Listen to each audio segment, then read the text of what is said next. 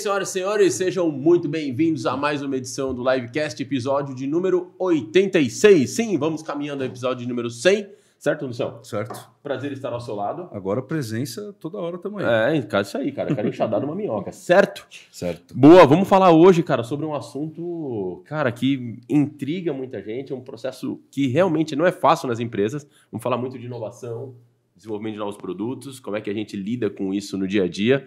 É uma questão realmente bacana, que atrai muito e acho que temos um especialista aqui para nos dar uma aula a respeito. certo? Ele que atua, já atua em diversas empresas como Vale, BTG Pactual, Kraft Heinz, Head Ventures e agora o Marcos Gurgel é Director of Corporate Ventures in Open Innovation e Jet Skis no iFood. Você viu, meu cara? Também conhecido como. Diretor de inovações.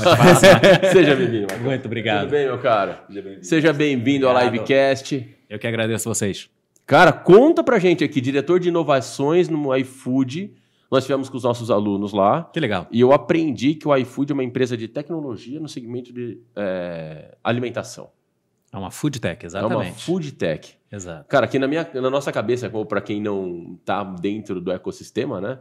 Você fala, ah, não, tá, mas quando você vê o número de a quantidade de tecnologia embarcada no ecossistema geral do iFood, né? Não só pelo aplicativo que a gente usa, mas o que está na ponta para toda a cadeia é impressionante, né? Tem uma analogia que eu adoro fazer, que é o seguinte: se você tiver com o teu celular aqui na mão e você, sei lá, a gente for pedir agora um lanche pra gente aqui, enquanto a gente estiver fazendo essa gravação, é, provavelmente, se a gente der sorte, o lanche chega em 15, 20 minutos.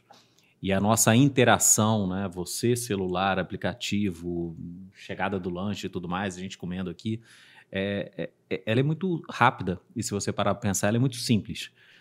E a grande maioria das vezes a gente pensa única e exclusivamente na interação, né? Usuário, plataforma, quiçá, se você der um passo além no marketplace, você está olhando para um grupo de restaurantes, quer elaborar um pouco mais do que isso, você porra, pensa no entregador, quer elaborar um pouco mais no no- do que isso, você começa a, a colocar os suppliers envolvidos nisso. Se você quiser efetivamente dar um passo além, você vai para um, pra um quase que um nível onde você começa a pensar o quanto de tecnologia e o quanto de aplicação de tecnologia teve que ser construído para hoje você pensar em algo próximo de 90, 80 milhões de pedidos sendo feitos Uau. todos os meses. Uau. Então, Uau. comida, hein? haja comida. e haja pedido. E não é mais só Haja comida pedido, é. também, né? Já Exatamente, pedidos. E aí É. eu estou falando no plural, porque você sai de, um, de uma plataforma, você sai de um, de um disque restaurante lá atrás, há 5, 10 anos atrás, para hoje você ter efetivamente o maior last mile da América Latina, podendo, a- basicamente, a gente está falando de quase duas mil cidades no país, você conseguir entregar não só restaurante, mas conseguir diversificar isso para mercado, pets, farmácia e agora em outros, outros segmentos também. Não, e é impressionante, cara, a, a- quantidade de, quando a gente diz de inovação, que a gente vê a todo momento, né? Porque eu me lembro que durante a pandemia, uma coisa que me salvou, cara, não- foi o iFood, porque eu usava um serviço, inclusive, que não tem mais, que era, acho que era Loop. Sim, sim, sim. Cara, era ótimo, porque... Eu lembro, sabe a gente qual era? junto. É, eu lembro, a, a grande vantagem era você, no dia anterior, já agendar para o dia seguinte e não se preocupar com o tempo e o horário da entrega. E conseguir fazer aquilo com uma certa sequência. Exato, porque Exato. você já ia lá, já pedia tudo, chegava, e era uma coisa meio rápida, já vinha com talher junto. Simples, rápido, Era direto, Ótimo. barato. É, A gente tem uma política aqui na, na live, a gente, a gente almoça, que é meio não gastar muito tempo escolhendo. Aham. Então a gente tem o dia que vai nesse, o dia que vai naquele. E eu e o Henrique, a gente tem problema com balança. O Henrique Hum. mais do que eu. Então a gente gosta muito do prato feito, rapidinho, come lá, É porque resolve. eu não a tenho maturidade para montar o prato, sabe? Eu ponho tudo. Então, para mim, quanto mais simples e mais fácil, melhor, sabe? Foi um projeto interessante. É. Parece besteira, mas no fundo, na pandemia, no caos que foi no começo, pra gente abrir o iFood e pensar o que é almoçar com aquele cardápio gigantesco, pra gente era um negócio meio. putz, Porque tem opções que a gente não usa, não considerava no dia a dia, Perfeito. porque a gente já vai aqui, vai ali e tal. E aí o Loop, cara, salvou, porque já estrogonofe de terça, ou feijoada de quarta, segunda-feira, arroz, feijão, filé de frango. E aí a comida já vinha, tinha tantas outras coisas acontecendo e tantos problemas que surgiram na pandemia. Exato. E foi um negócio assim, o Henrique, mega promotor dessa parada aí, inclusive a gente usou muito. Foi, foi, foi um projeto super interessante. Acho que a gente entra nisso um pouco mais à frente, mas vale já começar a destacar. Foi um jet ski, ou seja, foi um dos projetos de inovação que nasceram dentro da, da companhia. é, mas que infelizmente a gente veio a, a, desligar, digamos assim, a operação do Loop tem mais ou menos um ano, um ano e pouquinho, é, por alguns motivos internos. Entendi. É. E aí eu, é, entrando nessa questão, conta pra gente o que é um jet ski. Eu conheço particularmente, sou fã da, da experiência, mas conta para quem está acompanhando a gente Boa. o que é um projeto e por que esse nome de um projeto jet ski. Uhum. O, o, o, a, gente, a gente criou uma área chamada jet ski. Uma Legal? área? É. Agora, para além da área de jet ski, é, o iFood hoje ele trabalha com uma metodologia de inovação que a gente, de certa forma, batizou também de jet ski, que eu acho que ela vale um pouco mais do que o nome da área em si. Né? Tá a analogia foi criada pelo Flávio Steca, nosso CTO, talvez há cinco anos atrás ou sete anos atrás. O Fabrício apregou muito isso quando vai fazer os talks dele. Fabrício, é, CEO. O Bloise, exato. Sim. É, de que, assim, da, da ex-startup, hoje uma uh, unicórnio com seus 6 mil funcionários, agora até um pouco mais do que isso, é, o iFood ficou pesado, e pesado, naturalmente pesado. Apesar da empresa ser rápido, ágil e tudo mais, você está hoje, desculpa, licença aqui, você está hoje pilotando um, um, barco com 6 mil pessoas dentro, é, querendo ou não, aquilo já virou um transatlântico. E, e para você pilotar esse tipo de companhia, querendo ou não, é, você, você mira muito o teu North Star e, e, e segue, digamos assim, é, não, não faz pivots tão rápidos ou tão bruscos, justamente por você estar tá num, num, transatlântico, por assim dizer. A analogia do jet ski vem exatamente de você ter squads muito pequenas, pontuais, com a capacidade ímpar de você pivotar e, mais do que isso, de você eventualmente navegar numa direção de, de contrária de onde a tua nave mãe está indo. Então, acho que se a gente fosse colocar três características muito claras, muito mais do, da forma como a gente pensa jet ski do que da área em si, a primeira car característica é essa característica do squad ser efetivamente um squad reduzido, quase que um, é, uma tropa bem específica para um, um projeto específico. A segunda, a capacidade que esse projeto barra esse time vai ter de fazer pivots muito rápidos em relação ao que eles estão testando. E um terceiro que a gente não associa, mas ele também é interessante, é a, digamos assim, a capacidade e autonomia que um jet ski tem. Não adianta o jet ski pegar e sair, sair, sair, sair. Você tem que lembrar que você está fazendo muitos testes, mas você não tem autonomia, de certa forma. Autonomia que eu digo é, se você ficar longe demais daquela tua nave-mãe, talvez você se perde. se perde. Então, você, você vai, você testa, você pensa muita coisa, você afunda o jet ski, você bate na pedra, você explode, mas de certa forma você está ali no que a gente chama assim das adjacências de onde está a tua nave mãe.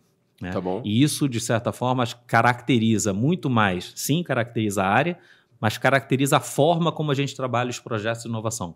Squads pequenas, multifuncionais, pivotando e testando muita coisa e ao, ao mesmo tempo guardando uma certa é, proximidade barra correlação com, com, com o core da companhia. Uhum. Eu fico imaginando que quando a gente fala de um jet ski, você, vamos explorar um pouco a questão da autonomia. Uhum. De certo ponto, é, eu imagino que a, essa squad tem que ter uma autonomia maior do que uma área do transatlântico, né? Porque, sei lá, o, o, talvez pagamento de folha de pagamento não pode estar tá no jet ski, porque não Perfeito. pode errar. Dia 5 tem que estar tá na conta de todo mundo. Perfeito. Então, eles têm que estar tá no transatlântico lá, bonitinho, certinho, para não dar erro. Uhum. É, por outro lado, essa equipe deve ter uma autonomia maior para pivotar o projeto, mas como é que você pivota para ele não desgarrar da nave mãe? Tá. É... Isso é. Tem duas características que são interessantes, né? A primeira é que a formação desse time é uma formação diferente de um, fi... de um time que está dentro do core, com as suas múltiplas hierarquias e processos super bem definidos. É, por natureza, e aí sem abusar aqui do, do, do de, de, metodologia e tudo mais, a gente se agarra muito ao que a Amazon faz, o que a Amazon apregoa, é, e ela intitula de você ter o Single Leaded é, Tradership, que no final das contas é o teu piloto do teu jet ski, ele é a última pessoa de controle para efetivamente tomar as decisões relativas àquele jet ski. Perfeito. Ele não precisa e não deveria, mais uma vez, na teoria e na prática, é, pedir autorização para praticamente ou para ninguém dentro da companhia se ele quer levar o jet ski para cima, para baixo, para o norte, para o sul, afundar o jet ski, voltar e tudo mais. Essa já começa como uma característica ímpar de você ter dentro daquela squad a, perso a, a persona ou, ou, ou a, a pessoa que está efetivamente pilotando aquela squad terá autonomia para fazer essas decisões que você estava comentando. Esse talvez seja um ponto número um. O ponto número dois é que a forma como eu venho trabalhando e que a empresa incentiva que a gente a trabalhar dessa forma, eu penso quase que numa corrida de jet skis, é, não necessariamente estão todos indo na mesma direção, mas a cabeça do diretor de inovação normalmente funciona quase como a de um VC, né, onde eu tenho vários jet skis correndo ao mesmo tempo, um bolso único em cima do qual eu vou colocando mais dinheiro, e aí pode-se pensar dinheiro, esforço, time, recurso. resultado, recurso, atenção, é, tudo isso seria, digamos, de certa forma, minha gasolina. Então tá. eu vou pingando isso dentro de cada um jet ski, conforme você vai vendo que aquela coisa está ganhando ou é, velocidade ou está ganhando dinamismo. O jet ski está meio paradão ali, você é, enxuga um pouco aquilo. E ao enxugar a gasolina, vamos colocar aqui entre aspas, de certa forma esse jet ski tende a parar. E é dessa forma que a gente volta na tua pergunta original de, porra, como é que não descola tanto? Ele só vai descolar efetivamente se você tiver é, ciclo após ciclo, colocando mais gasolina ou apostando mais em cima de cada um daqueles projetos. E como é que, uma dúvida, talvez uma curiosidade, como é que são as escolhas de, primeiro, em qual momento decide uhum. que isso é um jet ski mesmo? Qual o tipo de validação? Perfeito. Então, qualquer funder lá tiver uma ideia legal, vira um jet ski, não acredito que não seja assim. Uhum. E como é que é essa formação do time? Existem pessoas Boa. que ficam lá aguardando projetos ou são pessoas que estão lá no core uhum. e vocês pinçam? Como é que funciona? Como é que tira o cara do barco e joga no jet ski?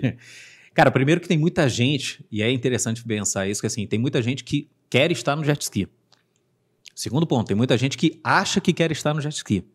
E terceiro ponto, tem muita gente que se sente muito mais seguro dentro de um navio grande, super bem protegido. Uhum. Esse é um ponto onde é intrínseco a quem quer trabalhar numa área, e a gente está o tempo todo jogando aqui como jet ski, é, a natureza ou a, a, a, proximidade com o risco, a necessidade de você se apaixonar muito mais pelo processo do que pelo projeto, a necessidade da pessoa ter uma cabeça de que ela vai pilotar um, dois, três, quatro, cinco jet skis até efetivamente achar um que vai voar e eventualmente vai virar um, um algo maior.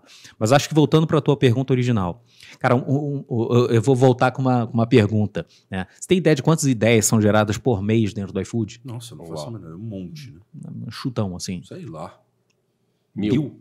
Nossa, é, aposta isso, cara. Não, mas a gente gera algo próximo de 300 a 400 ideias todo mês dentro da companhia. Que já é muito que já é um número quase que assim impossível de você levar a cabo, se a gente voltar no teu ponto de eu não consigo tocar 300 jet skis. Não, e deve ter é, umas ruins também, né? Por, monte. Por natureza, né? Por natureza. que a ideia é. é livre, é um negócio, né? E isso a gente está falando de ideias geradas internamente. Então, para responder o ponto que você falou, o time hoje ele está quebrado de certa forma nessa parte daqui em três, em três grandes áreas. Você tem um time de research que no final das contas, assim, é, é, é, a minha antena, é o meu radar em relação a boas ideias. Tá bom, Gurgel, o que, que faz um time de research? O time de research, no final das contas, ele deveria ser o time que é, me diz o que, que deve ou não deve virar jet ski. Parece simples a resposta, mas no final das contas é o time que vai olhar muito para a China, vai o tempo todo entender o que, que nossos benchmarks na China estão fazendo, não estão fazendo, vai acompanhar para onde que venture capital está colocando, não estou colocando dinheiro, vai olhar o que, que são as trends startups que estão nos Estados Unidos, na Europa, o que, que eles estão fazendo. No final das contas, é o pessoal que vai falar: isso aqui é o que é interessante está acontecendo de interessante no mundo. Ou daqui a um, dois, três anos pode vir a ser interessante no Brasil. Com detalhe, né? É, se você pegar, por exemplo, a IDO na Europa, é uma empresa muito boa de falar tendências, né? de te explicar, olha, isso aqui vai acontecer daqui a 4, 5 anos. Tem um, um, ponto a mais que esse time tem a necessidade de fazer, que é a questão da tropicalização da ideia. Então é virar e falar, cara, isso aqui é super interessante, tá quente, todas as empresas na China estão fazendo, vírgula. Mas eu acho que não é o momento a gente fazer isso ainda no Brasil por motivo A, B, C ou D resumão, ou em um tweet, o meu time de research é o time que vai pegar as tais 300 internas, mais 300 externas, e vai virar para o time seguinte e vai falar: essas aqui são as quatro, cinco melhores ideias, de novo, que a gente deveria testar. Não é nem que é viável, né? Não é nem Só que é viável. teste. A gente ainda está 100% no campo da teoria. Aqui a gente ainda está 100% no campo, digamos assim, da apresentação, do PowerPoint. E a gente brinca que PowerPoint cabe tudo. Uhum. Esse daqui é o pessoal que normalmente, se eles estivessem dentro de uma startup, eles são responsáveis pelo pitch deck. Estão fazendo ali o MVP. Bem, bem, bem básico. Pode chegar a algum nível de teste, tipo um fake door, alguma coisa, uma pesquisa de, de intenção, mas bem básico. A partir do momento que eles pegaram aquele bloco de ideias e passaram para frente, aqui eu tenho um time com viés, com caráter, com um jeitão muito mais de empreendedor. O que, que faz esse time aqui, que querendo ou não, assim, é o time efetivamente de jet skis? Essas pessoas testam, essas pessoas são. A gente ficou brincando aqui de títulos né, diferentes. É, o piloto jet ski, no final das contas, assim, é o cara, é o, é o nosso testador de POC. Esse cara vai fazer POC e testar POC é, quase que massivamente. Ele vai pegar aquelas ideias que até então estavam ali enumeradas como potencialmente as melhores e vai testar exaustivamente para ver se aquilo efetivamente faz sentido ou não. E testar com o seguinte mandato, não é testar para afundar. Que é, tem um livro que eu adoro que fala sobre os mitos da inovação, e eu lembro que o mito número 6 era exatamente assim: as pessoas adoram novas ideias. Mentira! Ninguém gosta das ideias dos outros, todo mundo gosta da sua ideia. É, e é difícil com alguém comprar a sua ideia, É né? muito difícil. Então, aqui essa pessoa tem que ter o- quase que a, a- a- mentalidade correta de, pô, eu não vou testar a tua ideia até ela afundar, porque, porra, já que não é minha, Uhum. é, eu não quero que ela vá para frente. Ela deveria ter uma, um- quase que uma mentalidade de testar barra pivotar a ideia original até que efetivamente, porra, eu consiga crescer, ou desculpa o termo em inglês, mas fazer um scale up daquilo. O terceiro time é exatamente o time que vai pegar aquilo ali e vai, cara, tem potencial, meu MVP estava certo, minha POC deu certo, agora eu quero efetivamente, cara, é, crescer isso. Então você tem um time muito mais voltado para growth, um time muito mais voltado para scale daquilo. No final das contas é, meu jet ski, porra, tava na ideia, eu testei ele em uma, duas, três, quatro, cinco, seis cidades. Porra, esse último time vai virar e falar, cara, vamos, vamos botar essa porra no Brasil inteiro. É, é o time de scale up, é o time que, porra, pega uma fase pós-POC e efetivamente começa a colocar o, o- o projeto em rollout. Muito legal. E quando você pega um, em cima da pergunta que o Lúcio falou, você traz um food lovers, né, que você chama lá, que você pega uma pessoa no time, Boa. de certa forma, é uma forma de crescimento e fazer com que essa pessoa escale no iFood de uma forma mais rápida? Sim. Porque eu imagino eu, assim, eu ia, bom, eu gosto de ficar criando ideias É, e tocar o projeto e tal. Ia ter dois. Eu ia querer falar, cara, Um pé em cada jet ski. Vamos. Acho que é uma forma da- desse, desse executivo, dessa pessoa que está no dia a dia ali, poder Perfeito. demonstrar tal. É uma. É, É de uma maneira não velada, mas ao mesmo tempo é, não está não tá escrito é, em, em algum. é, Ah, uma, imagino, uma é literatura interna falando que, olha, se você for um, um piloto de jet ski, você vai crescer duas vezes mais rápido do que você ficar sentado ali na cadeira. Não está escrito isso em lugar nenhum. Mas sim, se esse cara, porra, entrou, saiu da sua zona de conforto, comprou o risco de, porra, pegar um projeto que ele não tinha certeza que ia dar certo ou não, e durante seis, nove meses ele conduziu aquilo, aquilo explodiu, com certeza a gente vai colocar mais é, responsabilidade. responsabilidade, esse tudo tipo mais. de coisa.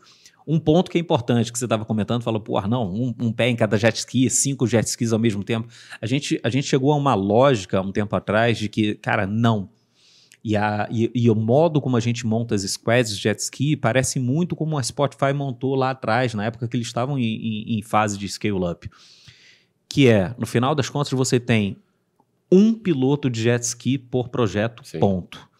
É, se você pegar a nossa área, por exemplo, de venture capital, e eu pego os empreendedores em cima dos quais a gente investe, imagina você estar montando duas startups ao mesmo tempo, uma de comida congelada, Possível. outra de drone. Fala, Cara, nenhum empreendedor consegue fazer isso. Se nenhum empreendedor consegue efetivamente dar atenção a duas startups ao mesmo tempo, por que, que o meu gerente de projeto conseguiria conceber cinco, seis projetos ao mesmo tempo? Então a gente tem a figura do piloto jet ski como 100% dedicado a um único projeto, mas a squad que é feita de um time tech, de produto, de data, de insights, de design, esse time em si, que compõe uma squad de um jet ski, esse time cross ele pode passar e pode participar de mais de um, de um, de um projeto ao mesmo tempo. Agora, o, o que a gente está chamando aqui da figura do piloto do jet ski, é importante que assim 100% do tempo e da atenção dessa pessoa estejam dedicadas a um único projeto.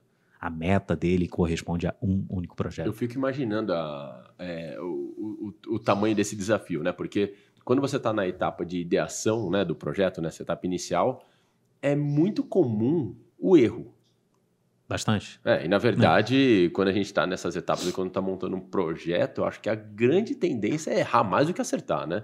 Porque você vai, é, testa, erra, testa, erra, testa, erra. Ah, aprendemos uhum. um pouquinho aqui, agora vamos para cá. Perfeito. Testa, erra, testa. E conviver com esse tipo de.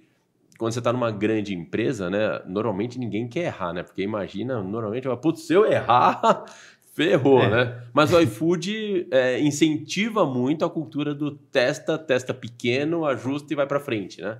Você falou perfeito. Você, eu, tava, eu tava esperando você falar a frase que eu odeio, assim, para falar, não, porra, não fala isso. É. Mas acho que tem duas verdades. A primeira verdade é a seguinte: é... a velha frase do cultura do erro ou de pô, quase que celebração, o erro do fail fast, cara, eu particularmente odeio. Uhum. Porque parece quase que uma guerra de incentivos às pessoas errarem. É. Quando no final das contas deveria ser uma guerra de incentivos às pessoas aprenderem determinadas coisas. Então, sim, a gente estimula bastante que esse time que está bastante atrelado ali à tentativa e erro de várias coisas, é, não se apegue ao que a gente poderia internamente falar de, puta, afundou um jet ski. É triste, lógico. Tem vezes é. que você está três, quatro, seis meses trabalhando num único projeto e fala, cara, vamos afundar. Às vezes é chato. Mas o segundo ponto amarrado a isso é que todas as vezes que você tem uma pessoa que está muito mais apaixonada pelo processo do que pelo projeto, tá é, automaticamente essa pessoa é aquela que é, afunda, celebra, faz um pós-mortem e no dia seguinte já está com outro projeto na mão e, e, e continua, digamos assim, a batida. Né? Uh, o último ponto que eu ia comentar em relação a isso é que a pessoa que, que do, do, do, famoso do learning fast, do, do fail fast, Sim. É, que de certa forma a gente não vou falar que a gente tem ojeriza, mas a gente não vangloria da forma como às vezes é apregoada na mídia, a questão de, porra, é, a cultura do erro. Cara, a gente odeia errar, sendo muito sincero. É, mas o ponto que você comentou é muito verdade, da gente testar sempre pequeno, para minimizar efetivamente, ou de certa forma até, até às vezes celebrar é, o erro antecipado.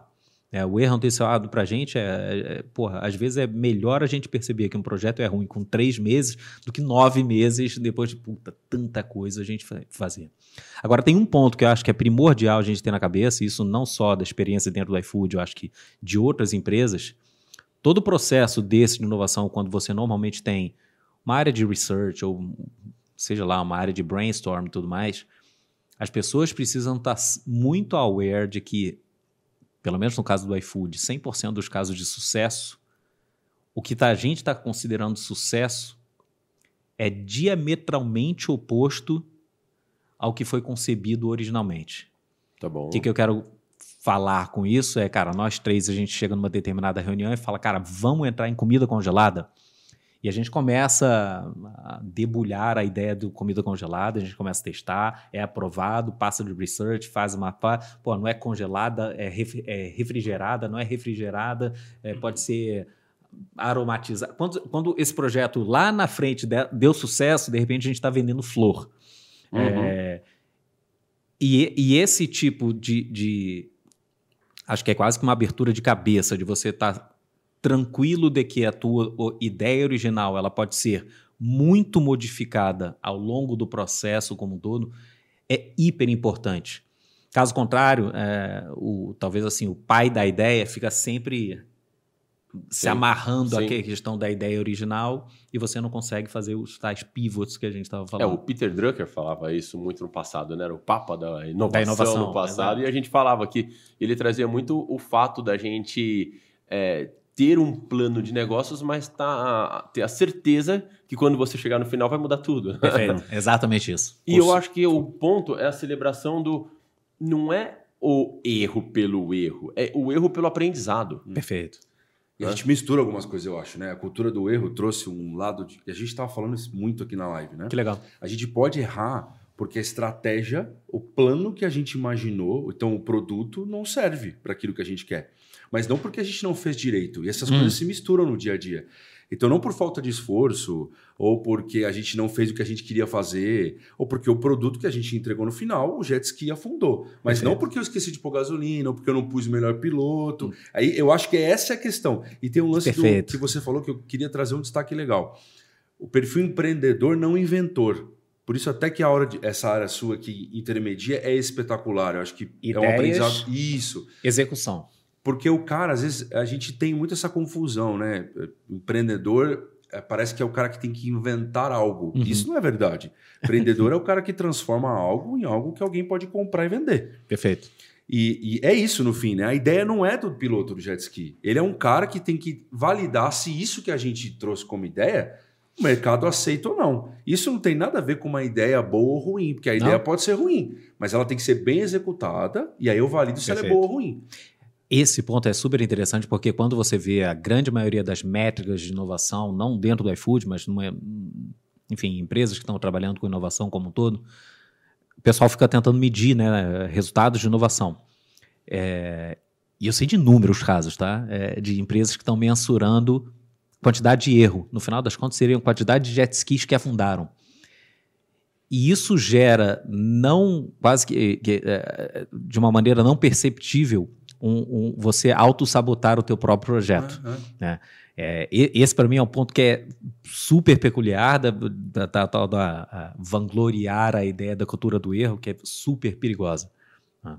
É, eu, como é que normalmente nasce um jet ski com relação a tamanho de equipe? Você falou de tamanho pequeno, Uhum. enxuto. Cara, Mas- é, big numbers, assim, em Sim. bold numbers. Estamos falando de quatro pessoas. Quatro pessoas. Nossa, cara. Uau. Eu achei que ele ia falar 30. É, Não, não, quatro pessoas. Normalmente é um piloto e alguma pessoa, sei lá, um, Um piloto, dev. muito difícil não ter um piloto jet ski, que seria uma pessoa business, por assim dizer, com esse viés de execução muito forte. Empreendedorismo. É, uma pessoa de produto, no final das contas, muito difícil você fazer alguma coisa pensando em iFood que não esteja correlacionada ou a um novo produto ou algum produto acessório dentro da plataforma. E esse produto não nasce sem uma pessoa de tech. Então, essas três pessoas elas estão super, mu- muito bem ligadas. A quarta pessoa desse time provavelmente é uma pessoa de data. E quando a gente chama data, no final das contas, é uma pessoa de data analysis, não de data science, que está olhando, aquele papo que a gente estava tendo antes até do pod, Uhum. de, de- é, é a pessoa que está olhando muito para os resultados que a gente teve anteriormente para determinada coisa e cruzando com os resultados do jet ski. Cara, quero saber se é, as pessoas comem mais suco, tomam mais suco de tangerina no Nordeste é, depois das 11 horas da noite. É um pouco do que você falou. Somos uma empresa de dados. E no final das contas, a gente porra, tem que usar muito desses dados para todo e qualquer projeto que a gente vai colocar. Então, esse pupurri do piloto, tech, produto e data, muito difícil você começar um projeto sem essas quatro pessoas. E aí, no meio do projeto, vai entendendo as necessidades, e aí esse piloto do jet ski pode levantar a mão e falar: olha, preciso de mais um aqui. Aí é o negócio da gasolina. Preciso, tá preciso. Cara, Gorgel, é, tô precisando fazer um monte de chamadas. Você vai abrir o aplicativo e vai aparecer um banner ali. Cara, precisamos de uma pessoa de design. Pô, toma. Cara, estamos fazendo agora, sei lá, é um pedido por voz que vai entrar dentro do carro. Cara, eu preciso ter mais um, ou um full stacker, ou um cara de dev, ou um cara, porra, de, de, de back. Beleza? Mais gasolina, vamos colocar dessa forma. E normalmente esses acordos, da mesma forma como uma startup combina com um VC determinados é, combinados e entregáveis, cara, você está com teu jet ski, você está numa fase experimental, você está falando que vai fazer um teste, teu teste deveria dar um CTR de X%, que não vale a pena aqui a gente entrar no, no mérito. E você está fazendo isso em uma cidade específica. Legal. Apenas a título de exemplo, a gente está falando ou combinando que deveria ser um CTR de, sei lá, 10% ou acima de 10%. Você faz o teu exercício e provavelmente você chega lá num número de 5%.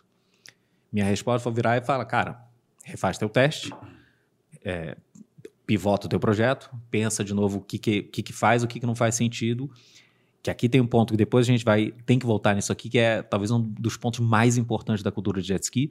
Mas a segunda opção é, Cara, você vira para mim e mostra, porra, Gurgel, golaço, estamos com 22% de CTR. Cara, eu queria testar isso agora, não em São Paulo, mas eu queria testar São Paulo, Rio e Florianópolis. Cara, provavelmente com o CTR daquele, eu vou virar para você e falar, cara, toma mais gasolina, toma mais energia. Em compensação, eu quero esse tipo de resultado agora em 10 cidades. E o tempo todo vai sendo tratado esse combinado de modo que cada, cada vez que você vai colocar mais gasolina do jet, você tem algum tipo de entregáveis. O ponto que eu ia comentar aqui atrás é, cara, qual é o maior perigo dentro eh, da, da administração geral dessa corrida maluca de jet skis? Muitas vezes você está com ideias muito boas, ou como a gente chama, com teses muito bem montadas, mas um teste que eventualmente foi pensado rápido demais, ou com pressa demais, ou talvez não em cima dos principais ou dos bons parâmetros, pode inviabilizar uma tese boa. No final das contas, a gente tem uma frase que a gente deixa na parede que é: tome muito cuidado para que um teste mal feito não inviabilize uma tese muito bem montada. Caso contrário, você vai virar e vai falar, porra, a gente não deveria fazer tal coisa por causa desse resultado aqui, quando na verdade você deve estar com. É científico, né? Isso é ciência. isso. Potencial unicórnio aqui e você, pô, tá falando não para aquilo porque você fez um teste mal executado. Uhum. E, e eu ia perguntar, normalmente, dinheiro demais também atrapalha, né? Quando você trouxe quatro pessoas. Gente demais, dinheiro demais, ideia demais. Porque é impressionante, né? Aquela pessoa que. é, você vê casos de é, empreendedores, de startups, o cara fala: não, pegou um dinheiro tal, aí põe dinheiro demais. Bom, vamos começar o seguinte: vamos fazer um anúncio, tal, aí gasta todo o dinheiro de publicidade e tal, não sei o quê. Depois, quando Já era, olha, bala. né, pronto, não, não deu, né? No fundo, vira, deixa o jet ski e já nasce o barquinho, né? Cara, o, o Bloise, ele tem a frase que é sensacional, que é, cara, foco é, é- é mais importante do que dinheiro. né? então, querendo ou não, assim, a gente está dentro da empresa dele, a gente trabalha com muito da cultura que vem, pô, a liberdade que ele é- que acredita. Mas sim, cara, o jet ski ele tem que ser estupidamente focado. E focado muito menos naquele achievement de longuíssimo prazo, e sim de, porra, é, o que, que eu tenho que fazer para conquistar, digamos assim, mais um step, mais um step. Normalmente esse mais step, um step. três meses, quatro meses. O que, que é um step? Estamos falando disso, estamos falando de dois, dois a três meses. Entendi. Né? Né, porra, você quer consolidar o mercado de pets, você está lançando pets dentro do iFood, né? e você lança, sei lá, no Rio de Janeiro.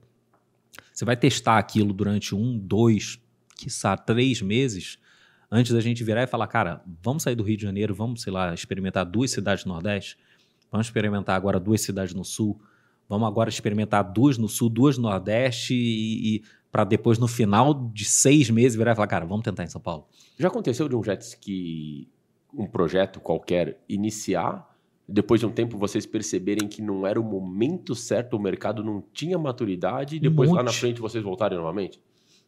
O voltar. Porque eu vou dar um exemplo. É. Eu tenho pet. Vai lá. É o tipo da coisa que o uso de pet dentro do iFood, eu demorei muito para entender. Uhum.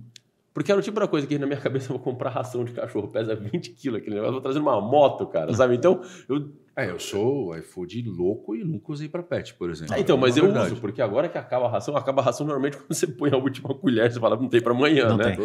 É Então- sempre assim. E aí, agora que eu sei que no iFood eu vou lá, já cadastro tudo, putz, você já tem a lista dos favoritos da ração que você compra, e é chato você não ficar procurando lá, você nunca acha lá, e ali já tem Exato. prontinho e tal. É... Acho que a resposta é sim, cara. Acontece, acontece. Não vou falar que todo mês, mas acontece bastante. né? acontece bastante da gente se empolgar eventualmente mais do que devia com determinadas teses ou com determinados projetos, muitas vezes influenciado por, é, querendo ou não, um pouco de fomo, de olhar e falar, cara, todo mundo está fazendo isso nos Estados Unidos, Sim. todo mundo está fazendo isso na China, todo mundo está fazendo isso. Porra, a gente não pode ficar de fora. E a gente vai lá e porra, coloca mais energia do que necessário. E muitas vezes acontece o que você está falando. Ah, e aqui não é juízo de valor de tempo certo, tempo errado. Mas a grande verdade, eu pego minha roda de amigos. Esse final de semana eu estava com uma pessoa. Tem, tem mercado no iFood? Porra, eu só uso o Rap. Eu falei, não tem nada contra o Rap. Porra, legal. É, e ele comentou exatamente o que você falou. Pô, e olha que eu sou heavy user do iFood, mas na minha cabeça, para aquele usuário, iFood igual a puta, janta, comida e tudo mais. Então, é menos um trabalho de é, quase que aceitação da tese, e eu diria que um quê de é, marketing digital de você tentar mostrar para determinadas pessoas ou para o teu público-alvo que, cara, para além de food, eu tenho farma, eu tenho pets, eu tenho groceries, eu tenho bebida, eu tenho mas ao mesmo tempo a gente talvez muitas vezes a gente não quer forçar demais esse tipo de comunicação. E nunca tiveram ideia de mudar o nome do negócio, sabe? Porque iFood, ah, ele acabou vamos, de se posicionar como food tech, né? o mercado que... de iPads, i... É. Você tá falando isso assim, primeiro dia, primeiro dia um dentro da companhia. E aí eu sento para falar com o Fabrício. Primeira pergunta que eu falei, cara, mas se a gente entrar, sei lá, em roupa, em vestuário, e esse nome iFood, ele deu um risinho assim, eu não entendi. Né? No dia, uhum. eu não entendi. É... E é gozado que hoje, dois anos depois, acho que para quem está dentro, vivendo e o tempo todo pensando em, cara, entrega flor, entrega, porra, entrega tudo, qualquer coisa, o, o food do nome, de certa forma, para a gente, é, eu diria que de certa forma perdeu, digamos assim, a, a, a conotação. Faz o sobrenome do dono já. É isso. Já virou é. parte, né? tem, tem dois pontos interessantes. O primeiro é que em alguns lugares, pessoal, de novo, são terceiros falando, fazem a, a resguarda de que o iFood conseguiu atingir a posição que, por exemplo, atingiu é, Gillette, Bombril, Bic, de você ter um produto que é tão associado a uma coisa que você chama, pô, vamos pedir um iFood, de repente a pessoa está pedindo até de outro aplicativo, uhum. mas ela já verbaliza daquela forma. É, por isso ter acontecido, talvez o, a associação com a palavra food vá continuar durante Entendi. muito tempo. Mesmo que a Gillette, né? Hoje em dia deve ter o quê? 5, 6 mil SKUs, mas o, o, produto que você lembra direto na cabeça. É, você é... compra de outro concorrente uma Gillette. É, exatamente. exatamente. e a maior, assim, duas dúvidas, vou tentar dividir em dois pacotes aí. Manda. A primeira, é, até internamente aqui na live, às vezes a gente vive esse conflito, né? Você uhum. falou de tech, de ter dentro do jet ski um cara de produto, um cara de tech, um cara de data e tal, legal. Em qual momento esse jet ski vai prestar conta para o uhum. navio de que ele não está criando um negócio que, por exemplo, por compliance ou por decisão, o iFood não quer fazer? Então vamos viajar aqui, sei uhum. lá, vamos vender vamos sexy shop dentro uhum. do iFood. Talvez já tenha surgido essa ideia aí, o cara tá lá.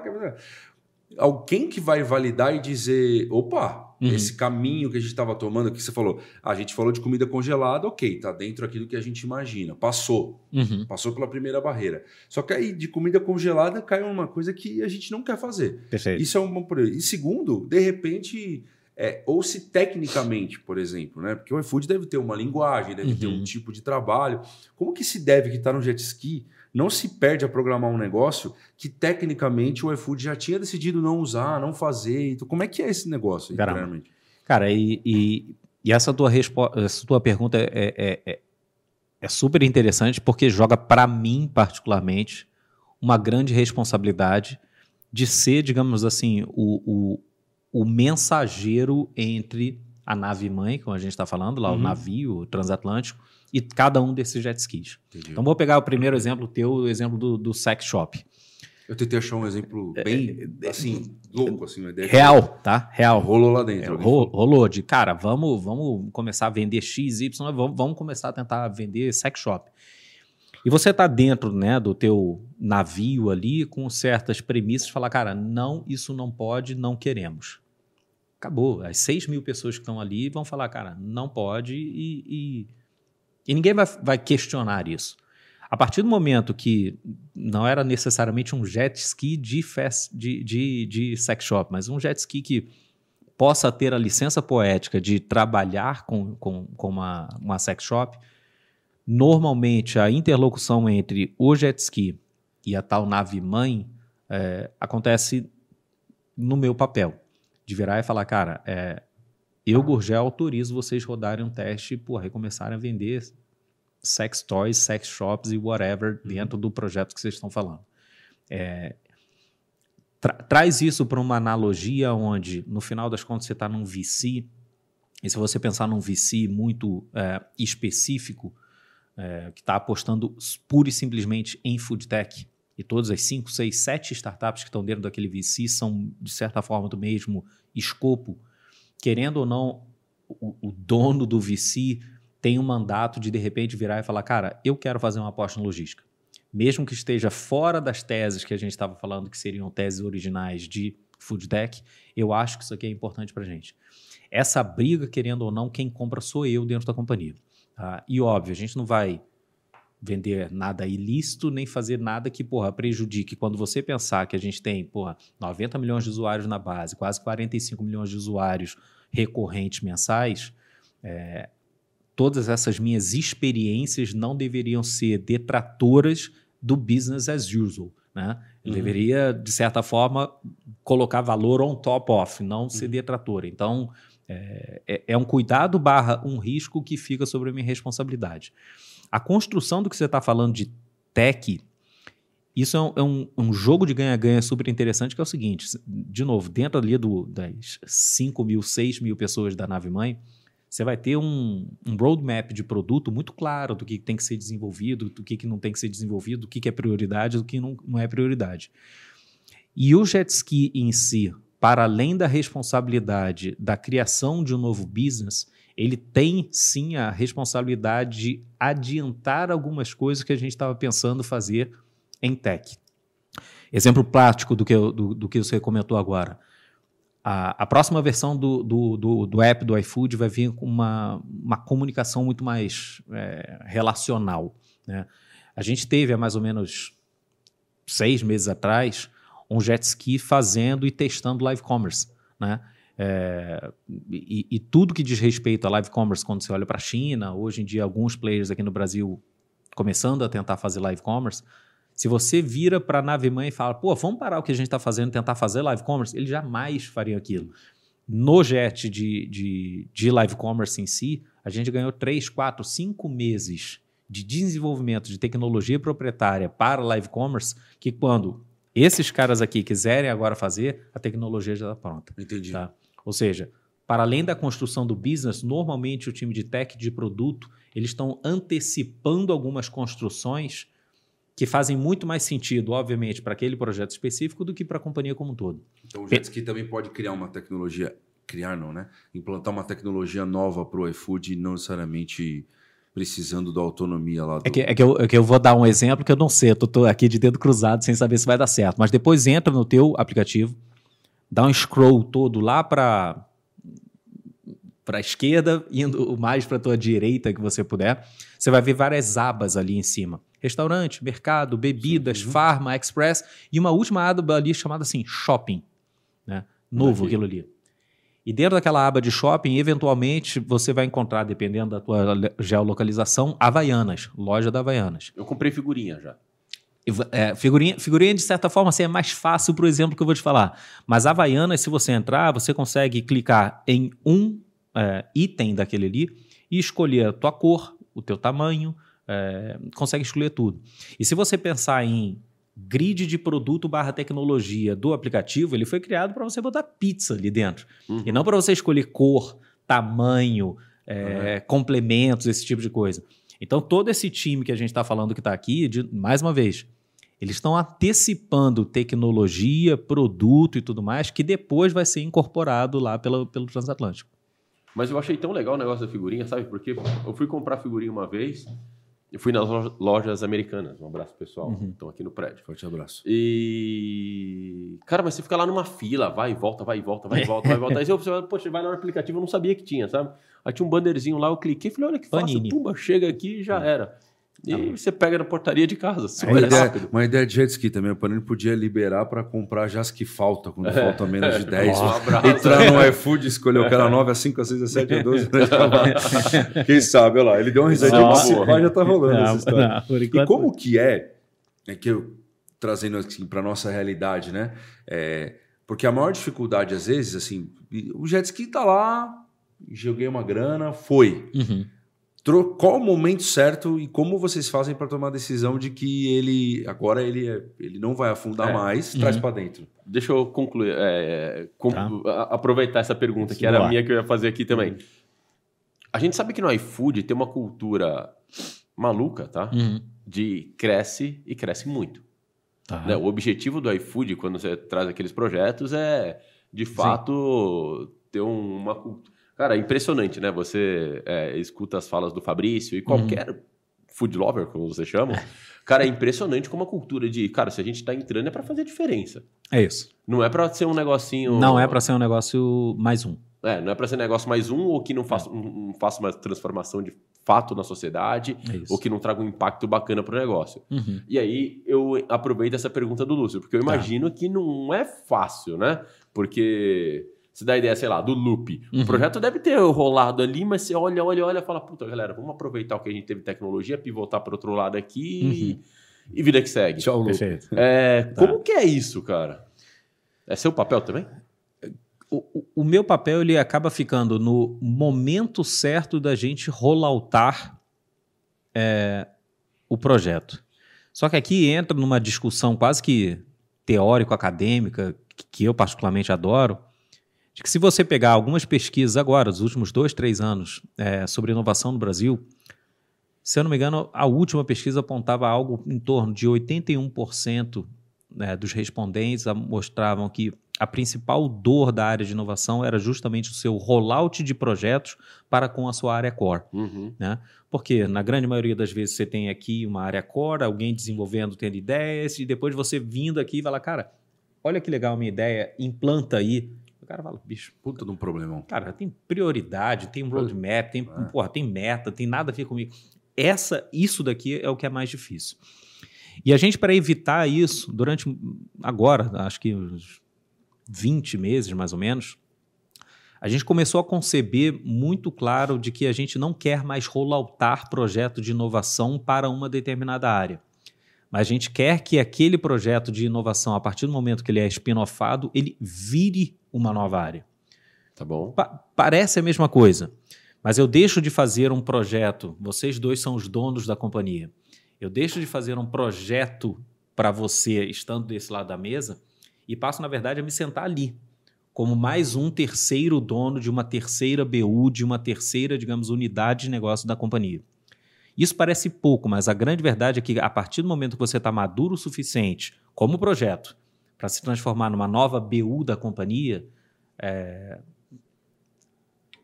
essa, essa diferença entre rolloutar o projeto para X e passar a sentar do lado de X parece muito pequena, mas ela é, Ah, é- é enorme.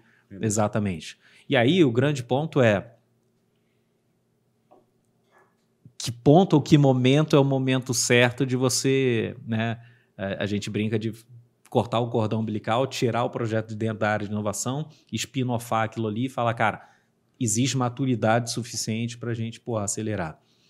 Cara, isso não é uma decisão, esse é o ponto importante, ela não é uma decisão é, unilateral, ela é uma decisão compartilhada é, pelo C-Level como um todo. E ali, querendo ou não, assim, não tem. é, alguém me perguntou esse dia, mas porra, é um trigger. Estamos fazendo acima de X milhões de reais, estamos fazendo acima de N número de pedidos. Não é. Acaba sendo uma decisão colegiada do C-Level de, porra, a, a gente quer apostar mais nisso agora, ou a gente quer, porra, talvez experimentar e deixar isso ainda incubado aí na tua área por mais seis meses. Um projeto que eu achei genial é o projeto que vocês desenvolveram com a Volts, por exemplo, das motos elétricas. Perfeito. Nasceu como jet ski? Médio. Porque eu ia falar que é um projeto que é, eu, eu achei muito legal, né? Porque ele tem uma série de aspectos, não só financeiro, mas de Perfeito. é, aspecto su- sustentabilidade, até. vantagem para os Para o entregador, é motoristas. sensacional. Ele não nasceu dentro da área de jet ski, mas querendo ou não, a área de EMI, que acaba cuidando muito dessa questão de meio ambiente barra sustentabilidade, estão muito próximos da gente. Meu time teve conversa com o pessoal da Volts e tudo mais, é, mas não, objetivamente ele não nasceu com uma área de jet ski. Um ponto que você está falando que é importante é a gente ter atenção. Inovação no iFood há alguns milênios atrás já foi um departamento, né? Tinha ali uma área de inovação. E não sei há quanto tempo atrás também o Fabrício resolveu, cara, inovação não deve estar concentrada numa única área. Inovação vai passar a ser um valor core da companhia, em cima do qual todo e qualquer funcionário vai ser avaliado em cima disso dentro do seu período de, de digamos assim, de, de, de ciclo.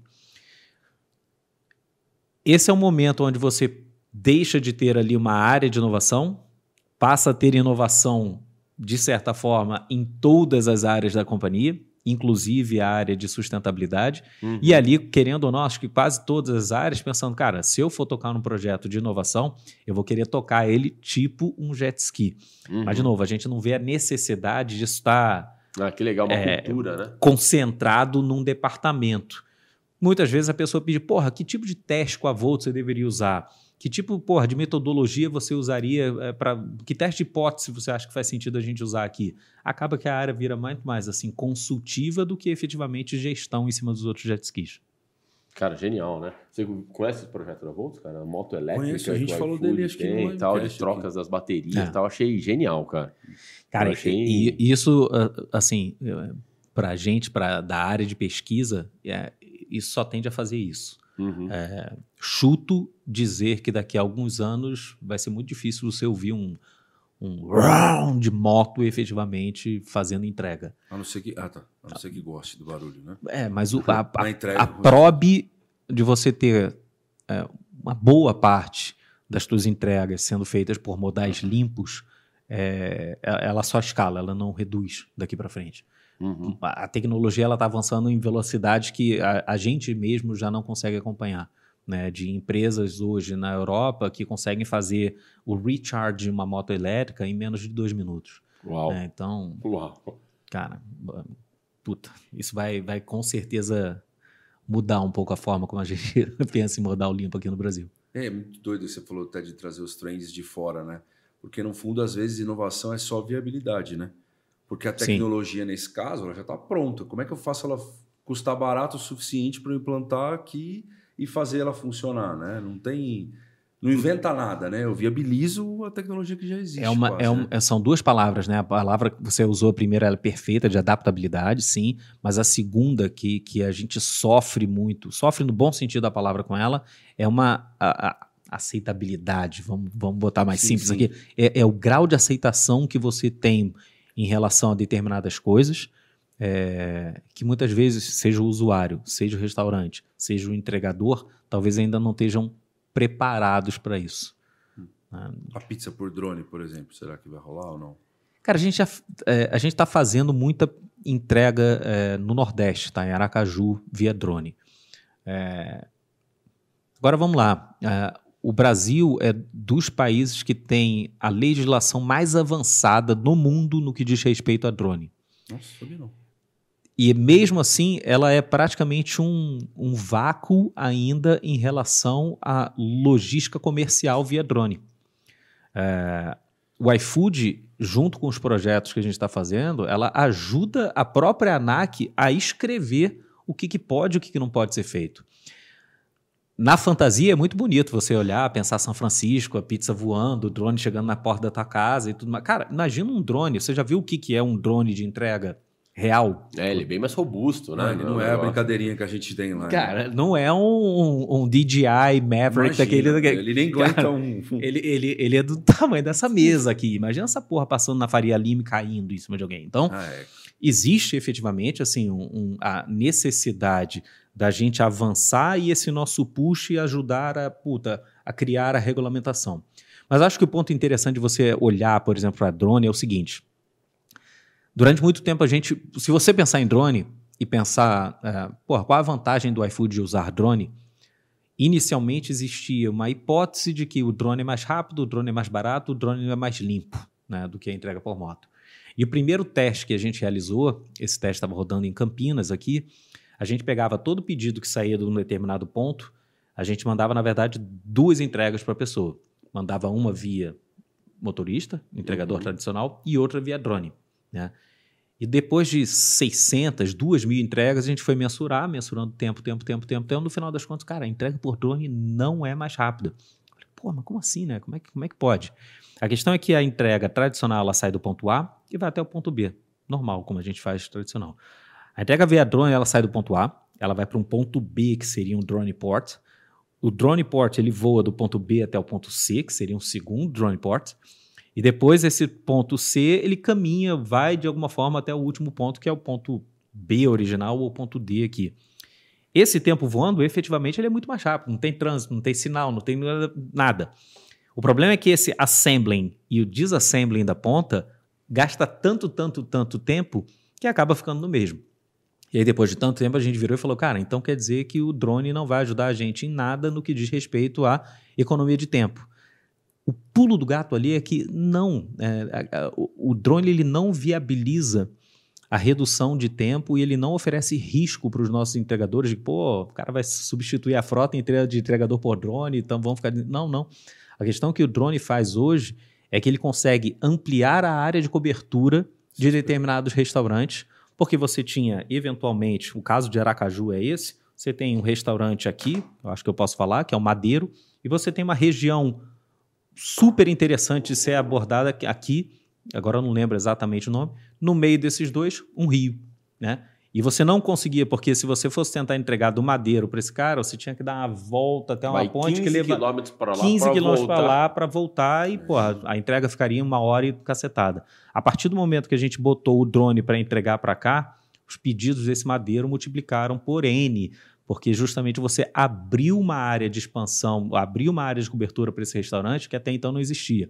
E isso volta para o ponto que a gente estava comentando mais cedo, de que o teste que a gente estava rodando inicialmente, que deu um resultado ruim, por assim dizer, poderia chegar alguém e falar, porra, então o drone é uma porcaria, vamos parar de testar isso. Quando, na verdade, porra, era outro tipo Se de adaptou, teste. se transformou em outra coisa. Resolveu É- outro problema. É o, jet ski, é, o tal, é, o tal, é o tal jet ski pivotando. Porra, durante muito tempo pensando em tempo, agora pensando em como é que você abre áreas de cobertura. Que faz sentido, né? Um percurso curto, ele não... Exatamente. Você trouxe o exemplo da Amazon. A Amazon, acho que nesse caso, eu não sei se ela gerou uma ilusão na gente de alguma forma, mas em, sei lá, coisa de 10 anos atrás, tinha propaganda saindo do CD, um monte de drone em Nova Pizza York Hut, e tal. é. É. E aí Jogando você. no quintal da sua casa. né? É, é. E eu fico até imaginando em casa, sabe? Às vezes, pô, eu ainda sou daqueles que sigo no aplicativo para ver quando o motoqueiro Uhum. tá chegando, eu já desço antes, porque Pra eu moro pegar. no 22 andar para ele não perder tempo, coitado do rapaz também, para não ficar esperando. Mas imagina com o drone, né, cara? Ela tá voando. Você- às vezes. Esperando a pizza. É, você chega. E, e a, e a- a- uma brincadeira que hoje, quando você olha, e você pegar qualquer aluno hoje aqui da Link e fala, cara, fala uma empresa super inovadora. Certeza que dentro de uma sala de aula, pelo menos alguma, alguns alunos vão falar Amazon. E, e- e aí você se pergunta, que eu acho que é a provocação interessante de fizeram isso só por marketing para É efetivamente é, pô, se mostrarem muito é, antecipados ou muito é, acima dos, dos demais? Ou aquilo efetivamente era uma estratégia pelas quais os caras acreditavam? Acreditavam que ia ter drone voando Nova York inteira? É, eu me lembro até um exemplo Hum. disso, se você falou Amazon, provavelmente vai ser uma, uma É. empresa citada. E como não citar o Google também, né? Perfeito. Mas eu vejo, eu lembro de uma, uma apresentação do Google, no, no Google I.O., a apresentação deles, que fazia uma ligação com voz humana tal, Hum. e imitava. E a ah, era uma mulher marcando um corte de cabelo. Não é verdade. Tal. É, cara, era um vídeo tão genial, mas é um vídeo de cinco anos atrás, sabe? Mas até que ponto a gente já tem Viabilizou aquele- aquilo, né? Aquela TV que você enrola, da, que você põe no. Cara, É. são tecnologias que, de certa forma, acho que as empresas usam muito também como um posicionamento, Posicionamento de, de marketing, marketing, barra, inovação, para Sim. entender que. quero ser super inovadora, quero estar na ponta, quero tá estar... Ela É. lança, pra- lança o produto pra gente validar, né? É. uma cultura diferente, Ah, uma né? cultura de, na verdade, se posicionar como: olha, a gente tem uma série. Olha, olha como eu sou disruptor, olha Se como eu você sou... tá fazendo isso, isso com drone, imagina que o que eu pedi normal vai chegar na hora, né? é. é isso, é, isso. Ah, é muito legal. E, bom, eu sou, cara, um fã de carteirinha do iFood. Eu sou daqueles Que que, pelo menos umas três, quatro vezes por semana apelo para o número de, Boa. de pedidos aqui, porque realmente salva a vida, né? Eu costumo dizer que, na verdade, é, é, é- é você pensar como você tem a opção de fazer, né? Uhum. Só que o tempo que você ganha não tendo que cozinhar para pedir no iFood é muito rápido, né? Exato. E, de fato, é, cara, salva muito a vida. E eu acho que um sonho de consumo que eu tenho é um dia ter iFood livre, sabe? Agora, agora Você já pensou, cara? Você ganha na loteria? Não, ganhei do iFood. Um... Nossa, imagina o tamanho que eu ia ficar. Eu pagando já tô desse tamanho comendo iFood. Agora, agora tem uma conta que eu acho que é super interessante a gente fazer aqui. Se você falar, pô, né, Fabrício pensa longe, pensa distante e tudo mais. Vou usar o teu número, se você me der licença, cara. Pensar em três, três pedidos por semana. Você está falando de 12 pedidos no mês, é, de uma pessoa que, na média, faz 90 refeições, de 90 a 100 refeições no mês.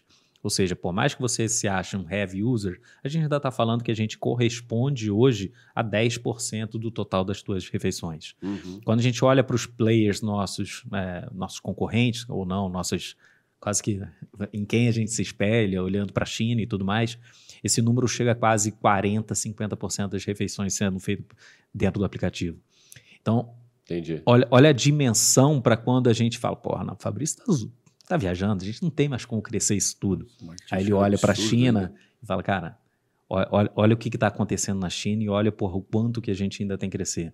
Ainda dá para a gente pegar essa participação que hoje é de 10, cara, e crescer 5, 6 vezes. Mas você não acha que alguma barreira seria a facilidade de uso ou de algumas dificuldades? Vou dar um exemplo.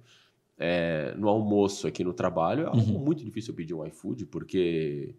é, primeiro que eu não sei que horas direito eu vou almoçar, né? A gente Perfeito. tá numa reunião ou outra, tal, tá num bate-papo, termina aqui, liberou um tempinho, pô, vamos almoçar. Desce que é mais rápido. É, desce, vai mais rápido, senta ali, come com o pessoal tal. Uhum. No iFood você fala, poxa, eu vou ter que pedir que daqui meia hora chega comida tal. Então é uma logística É. que muitas vezes complica, né? E, Vai, vai ter muita coisa amarrada nisso. é, e eu acho que outro fator muito grande de casa também é, puta, poderia chegar na porta, né, cara? O pré o condomínio não deixa entrar tal. Isso, Isso- seria um. Mas isso, mas isso é uma acesso. questão, isso é uma questão legal barra regional, né? Eu sou carioca, é, tô indo pro Rio semana que vem.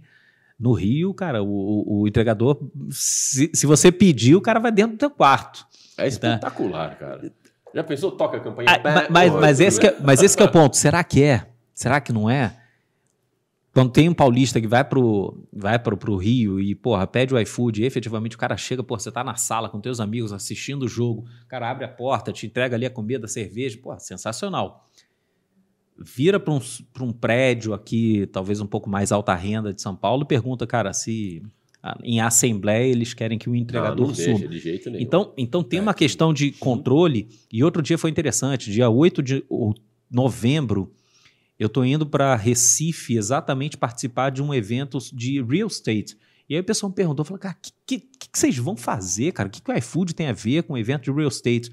Cara, tem a ver que hoje uma das maiores discussões das empresas de imobiliárias no Brasil é, cara, como que elas preparam uma boa portaria inteligente, dado que não só o iFood, mas, cara, provavelmente eu, vocês, Mercado Livre, Shopper, iFood, todo mundo pede tudo hoje. Uhum. E as portarias que a gente ainda usa são portarias projetadas há 30 anos atrás, que não tem a menor receber. estrutura para receber isso. Então a pergunta que foi, eh, o desafio que me foi feito foi, cara, o que, que seria uma portaria inteligente? Como que são as portarias na Europa? Como é que o DoorDash trabalha nas portarias dos Estados Unidos? O que, que a Zomato faz? O que, que a Zwig faz na Índia em relação a portarias inteligentes? De modo que, puta, o entregador possa ter esse, eh, o mínimo contato, como você está falando, mas ao mesmo tempo, porra, seja prático, seja rápido, ganhe praticidade. É, acho que a gente vai ter alguns, algumas mudanças aí pela frente é, em Duas relação a isso. coisas que eu estava até comentando com a minha esposa, que coisas que eu nem sei se foi de propósito, né? Mas coisas que eu reparei. Depois que a gente começou a avaliar o entregador Uhum. com a possibilidade de gorjeta, o, o nível de atendimento dos entregadores, Melhorou. cara, absurdamente, pelo menos para mim, é um negócio assim surreal o nível com que ele se preocupa da forma que te entrega e tal, até o Uhum. número de buzinas que ele dá na sua porta. Eu moro em casa, né? Eu moro em apartamento. Mas para mim mudou assim a forma de relacionar. E a minha segurança que eu tenho de, de se o cara ir mal, era o tipo de feedback que eu não dava antes. Não Aham. tinha como. Eu não me importava esse feedback. Hoje, pelo fato do- da pessoa que está realmente preocupada e está empenhada na entrega fazer uma boa entrega, eu me preocupo em valorizá-lo. Eu vou lá, avalio, já dei gorjeta algumas vezes. E com- ao contrário também, eu vou lá, avalio o mal, então porque eu falo, meu, o cara criou isso aqui, porque isso aqui é importante. Isso eu achei espetacular. Que legal. E eu não sei se foi pensando nisso, se foi pensando em, em trazer conforto para quem está pedindo, ou de uma certa forma ranquear o, uhum. o, motoqueiro lá no final. E outra coisa que tem aqui no. Eu não sei onde quantos tem, se isso foi um jet ski que eu fui impactado que morreu, tá?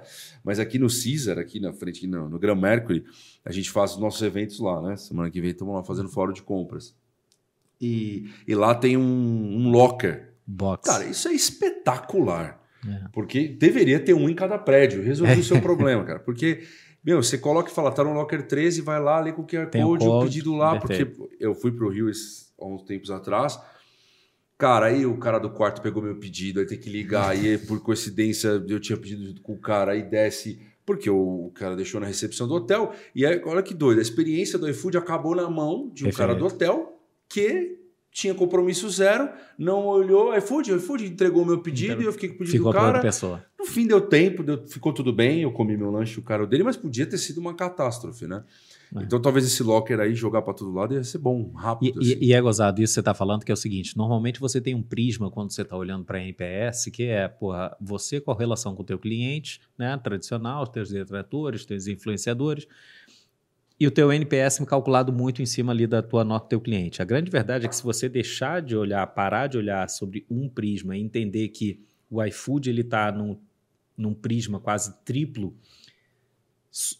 obviamente que cada nota importa, mas o que importa é, cara, como é que está o teu NPS com o restaurante? Como é que está o teu NPS com o entregador? Como é que está o teu NPS, obviamente, com o teu cliente? 100% de atenção apenas em um desses cara, é, a Vai máquina quebrar. não anda. Então, é interessante ver como o pessoal consegue controlar isso. Agora, bem como você falou, um pouco mais recente, mas de colocar atenção dividida e compartilhada em todos esses três ângulos. Cara, você sabe que eu, se eu tivesse que fazer outro desejo aqui, seria o iFood nos Estados Unidos também, né? Porque como se, quando você viaja lá, normalmente não é tão fácil assim. Hum. E aconteceu uma situação comigo interessante. Eu fui para Boston fazer a maratona de Boston e eu Tava no hotel e fiquei durante, sei lá, 10 dias no mesmo hotel. Aí eu mudei uhum. para um outro hotel depois da maratona, mais afastado assim, e. Cara, aquela coisa, sabe? Eu fiquei sempre no mesmo quarto, nos 10 uhum. dias, quarto, sei lá, 213, 213, 213, 213, e o outro hotel era o 415. Oh, e eu coloquei lá, meti o endereço errado, né? Pum, Aí foi. chegou, ah, o seu pedido foi entregue. E nos Estados Unidos eles deixam na porta ali, né? Uhum. Aí eu abri, não tá, né? Não tá, não tá, não tá, não tá. Quando eu fui ver, pedi uma pizza da Domino's. Quando eu fui ver, eu falei, cara, deixa eu ver tá aqui. Eu olhei, tá no tava no endereço errado. Quando eu fui, no, não, tava no mesmo hotel correto, só que no ah, andar errado. Porra. Aí eu peguei o elevador, subi. Quando eu olhei, tava no chão de outro quarto lá. Falei, bom, deixa eu pegar aqui. Tava espero, lá. espero que seja minha. Mas salva a vida, cara. Assim, eu vejo no mercado é, americano não tem uma empresa, sei lá. Não tem, não tem consolidada, né? Mas você tem DoorDash, tem Uber Eats e tem tudo mais. O que o pessoal estimula muito a gente a fazer, e muito como, de novo, vem como aqueles os pushes que vêm de fora, dentro da, do bolo lá das 600, 300 ideias por mês, é que você tem sim muito brasileiro ou morando fora que gostaria de pedir para quem está aqui no Brasil né? Normalmente é uma pessoa, o, a persona desse projeto normalmente é o cara que foi morar fora, estudar ou trabalhar, está ganhando seu dinheiro lá fora e está com ou pais ou filho ou alguma coisa aqui no Brasil e gostaria de pedir só que normalmente, ou, ou, pelo menos até agora, a gente ainda não tem aceitação de método de pagamento do exterior. Hum. Né? Então a pessoa não consegue pedir se ele tiver, se você estiver morando nos Estados Unidos, tentar botar teu cartão de crédito norte-americano, não vai entrar. É mesmo? É, então, porra, mas aí, aí você faz o exercício de. O, o quanto de esforço eu vou ter que fazer para construir isso vis-a-vis, cara, quantas pessoas efetivamente estão nessa situação? E o contrário também, mas o contrário que a gente é, é provocado é, pô, vou passar uma semana em Portugal. Em vez de eu baixar o Uber Eats, botar um, cadastrar um cartão, botar. Pô, não dá para fazer um, um, um, quase que um embedded app de uhum. forma que, porra, eu continuo pedindo por dentro do iFood, que já tem é, meus dados, meu cadastro, meu cartão, tudo. A vou, comida que eu gosto. A comida né? que eu gosto, tudo mais. Mas, porra, a partir do momento que eu esteja ali, eu tenho quase que um pair with uh, um player local e consiga pedir por ele, é, de novo, é, ali é uma conta interessante de ideia bacana versus qual o potencial impacto que eu tenho disso para dentro da companhia versus qual o tamanho de esforço que eu tenho para desenvolvimento de produto e tecnologia para talvez gerar sei lá, mais mil pedidos. Sim, recurso pequeno. Você, eventualmente você tem outras ideias aqui que tragam um, um growth É muito isso. maior. Você não, não tem como, de novo, você não tem como tocar 100 jet skis ao mesmo tempo. Então, na hora de você priorizar, querendo ou não, você vai, impact, vai, vai priorizar por impacto geral dentro da companhia. Gurgel, cara, parabéns. Obrigado pela Eu ideia. Foi vocês. muito legal. Muito, muito. A gente chega num. Se deixasse, a gente ficava viajando aqui mais uma, duas horas falando sobre isso.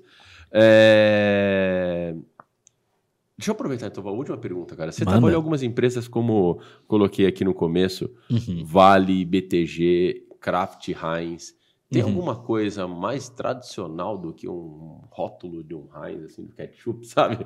Ou Vale, sabe? Que trata Uhum. com minério de ferro. Aí depois você no iFood, onde a inovação tá na veia, uma tech e tal. Uhum. Imagino que o BTG deva ter uma cultura. Como é que foi essa pivotada na sua carreira, assim? Algo que você já estava mirando nesse momento todo? Ou... Cara, a história, em one sentence, é, eu queria empreender, ponto. É, eu construí minha carreira dentro da área de novos negócios, em indústrias mais tradicionais, como você bem colocou. Flipei para Venture Capital quando eu estava dentro do, da Red Ventures. E ali no final de Red Ventures, cara, a intenção era, pô, eu vou empreender. É, cara, se eu vou empreender, eu quero falar com bons empreendedores.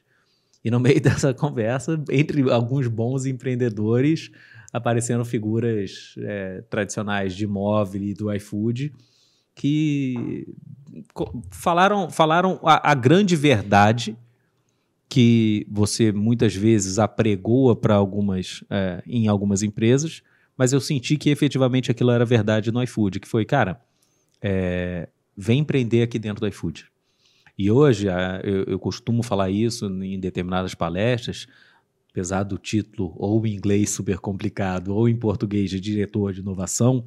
Cara, se você tira é, é, aquele o, o rótulo dali de cima, a grande verdade é que você está falando sobre uma área de intraempreendedorismo, ponto Uhum. né? Quando você pega ali aquele caixote do meio que a gente estava falando dos, é, dos pilotos de jet ski, é, 100% do meu time que está ali, quando você pergunta, mas o que, que você está indo fazer no iFood? Ninguém fala, eu estou indo ser gestor de projeto de inovação. É, eu fiz um, sei lá, um PMBOK, eu tenho um PMP de gestão de projeto focado para inovação. Ninguém. Todo mundo é ex-empreendedor, o cara que já veio de startup, o cara que puta, é, montou um, dois, três negócios, quebrou, faliu. E Essa turma daqui, os pilotos jet skis, querendo ou não, são empreendedores. Eu costumo falar que existe uma diferença muito grande entre o pessoal que faz gestão de projeto do pessoal que faz execução de projeto. Uhum. Essa turma é o pessoal de execução. E aí, respondendo e voltando para a tua pergunta, é, cara, como é que foi o flip? O flip foi, porra, eu quero empreender. Tinha um, dois, três caminhos, aí, porra, você conhece uma pessoa como o Fabrício Blois virando e fala, cara, vem empreender comigo, vem empreender dentro do, do- da minha máquina chamada iFood. Eu Falei, cara, é, vamos, É isso. é isso. Vamos fazer Cara, isso que juntos. bacana. A gente tem um momento aqui que a gente faz algumas perguntas padrões para os nossos entrevistados. Manda aqui, é um bala. momento. E eu queria saber se você tem alguma frase de impacto que te marcou e que você lembra trazer de referência pra gente. Boa. Eu mandei pro Rogério, pode ser? Rodrigo? Rodrigo. Pro Rodrigão. Cara, é, eu não lembro dela de cabeça, mas no final das contas ela fala, cara, que se você quer ir rápido, você vai sozinho, leve, mas se você quer ir longe, vai em grupo. Eu acredito pra caralho nisso, acho que no final das contas as coisas são construídas é, em time. É, não tem lugar pra Maverick, é isso. E qual o conselho que você recebeu Uhum. que você guarda até hoje e que te marca até uma. Cara, é, tive a felicidade, o orgulho e muita, sei lá, admiração de ter conhecido o Jorge Paulo. É, e, cara, não tem como dissociar Jorge Paulo de pessoas em primeiro lugar. Tá bom? Toda a cultura do 3G é feita em cima de pessoas, pessoas, pessoas, pessoas, pessoas. Exaustivamente, o pessoal pensa muito em ZBB, em um monte de coisa que ficou apregoada pela cultura do 3G. No fundo, no fundo, no fundo, se você espremer, cara, a cultura criada pelo Jorge Paulo é uma cultura que é, pre- é- é obstinada por retenção e desenvolvimento de talentos. Tá. É, Isso é, isso é primordial. Genial, genial. E uma competência que você acha que as- todas as pessoas deveriam ter, assim? eu volto para o ponto da execução. As pessoas não, não entendem o que é execução. Mais uma vez aqui, não quero ficar fazendo propaganda de cultura de nenhum lugar, mas é, existem empresas, não só no Brasil como lá fora, que entendem é, execução de uma maneira muito diferente de gestão, seja de portfólio de projetos, seja de projetos como um todo. E aí eu lembro que, é, mas sem, sem citar nomes aqui, quando eu sentei numa cadeira de execução pela primeira vez, eu perguntei né, para o dono da companhia, cara, mas e aí, o que, que, é isso? Eu sou o head de execution, o que, que, que eu tenho que fazer? E aí, depois vocês cortam ali o, a, o, o a, editam o negócio, mas ele falou, cara, get shit done. É, execução é isso.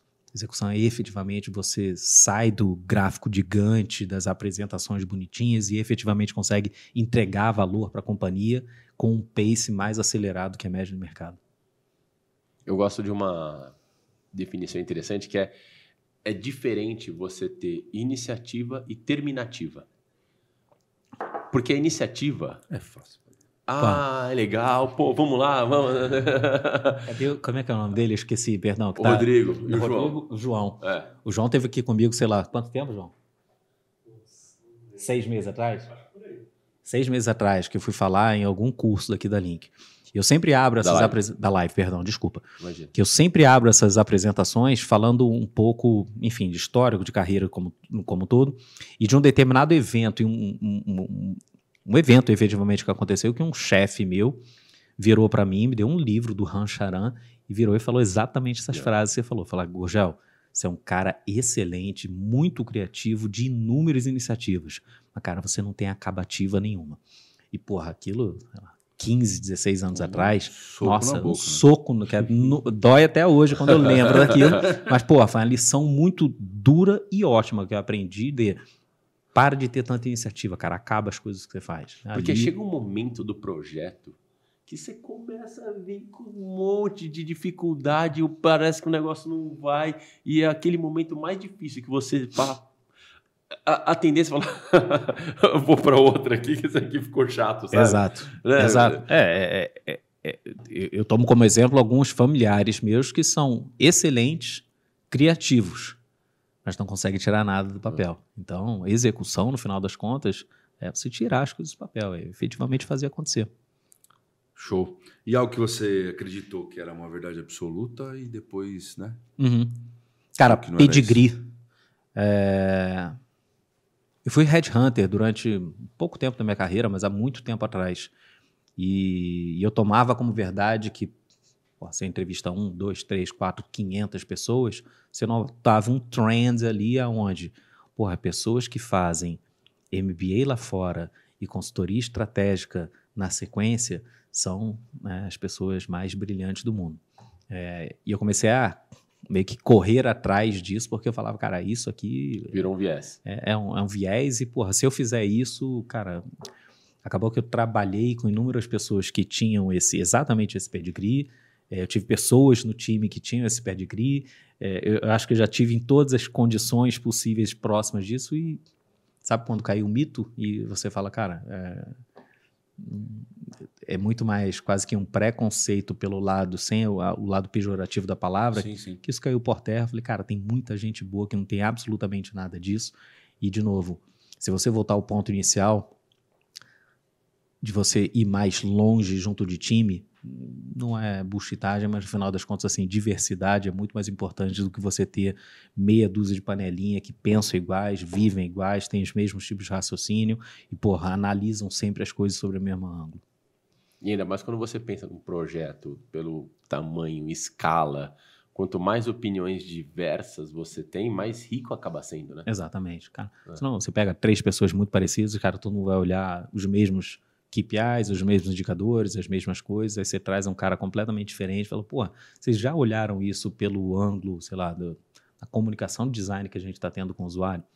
Fica todo mundo parado assim, falando, pô, realmente... Mas a gente está vivendo um momento no Brasil onde, sei lá, eu não sei se um exemplo de algoritmos que a gente tem no... Sei lá, você vai usar um TikTok, vai usar um uhum. Instagram, que você o que você consome, ele te mostra mais do que você consome. É. Você entra no grupo do WhatsApp que as pessoas pensam igual você, e você tá ali, e a primeira pessoa que não concorda com o que você falou, não, então tira do grupo, você sai daqui, não quero mais ver isso, sabe?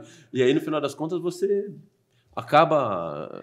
Diversidade, cara. É, e o legal da diversidade é você ter uma pessoa que te provoca, né? de É, estoura sua bolha toda hora, né? É, Tem é, jeito que de sair é das ponto, bolhas. né? então. É. de diversidade. A gente teve, eu acho que uma pena, não só no Brasil, como em alguns outros países, de você cair no lugar comum da palavra em si, diversidade, pô, determinados grupos puxarem mais para uma agenda de um lado, outros para o outro, mas no final das contas, se você olhar, é olhar para um problema sobre ângulos diferentes e não, cara, porra, todo mundo vindo da mesma escola, com a mesma educação, com as mesmas características, provavelmente você vai trazer as mesmas respostas. Então, é mais sobre esse viés. E quando você está com grupos diversos, com opiniões diversas, é, você tem que entender que é, aquela opinião muitas vezes é para construir algo e não quer ser o adversário. Perfeito. Eu acho que esse é o sentimento que a gente tem que ter, sabe? A gente tem uma tendência muito a falar: ah, não, não, não, você não concorda comigo, então sal. É. Cara, eu postei hoje no meu LinkedIn um artigo da Harvard Business Review de 1997 que falava exatamente do que naquela época a Harvard já chamava do bom combate. E tem ali um quase que um quote né, do, do, do preâmbulo do artigo em si, que ele fala o seguinte, cara, ausência de conflito não é igual à harmonia, Hum, mas sim à apatia. né? E eu acredito pra cacete nisso, que no Uhum. final das contas, assim, a gente está perdendo a capacidade de discutir, e eu acho que a gente perde essa capacidade de discutir justamente porque normalmente você está em polos e grupos muito parecidos. entendeu? Legal. E quem quiser ver esse seu artigo, que é o artigo da Harvard, ou, ou encontra onde, aproveitando a deixa? Tá, tá, tá no LinkedIn, tá postado no LinkedIn, Tá lá, entra lá, Marcos Gurgel, iFood, É. vai encontrar você lá. provavelmente. Legal, bacana. O Rodrigão separou pra gente um presente, Rodrigão? Rodrigão, pro... o que, que você separou, cara? Ah, vai se Pô! tornar um liver também aqui, ó. Obrigado. Valeu, Rodrigo, de verdade. Rodrigo, enquanto você separa aí, me conta pra gente uma música pra eu colocar na playlist da Live University aqui, pra gente colocar no intervalo pros alunos, pra gente curtir e tal. Eu sou um pouco mais do, do metal. Eu gosto, eu gosto muito de Metallica, cara. Eu fui nos shows deles agora em Metallica é espetacular, Porto mas Alegre. só pode ser uma música, cara. Então, eu botei One do Metallica mesmo. One está aqui. Tá aqui, Metallica é espetacular, hein, Uma só. Metallica é espetacular. É... Tá aqui adicionada. Ô, Gel, de verdade, cara, obrigado pelo bate-papo. Eu que agradeço vocês, cara, de verdade.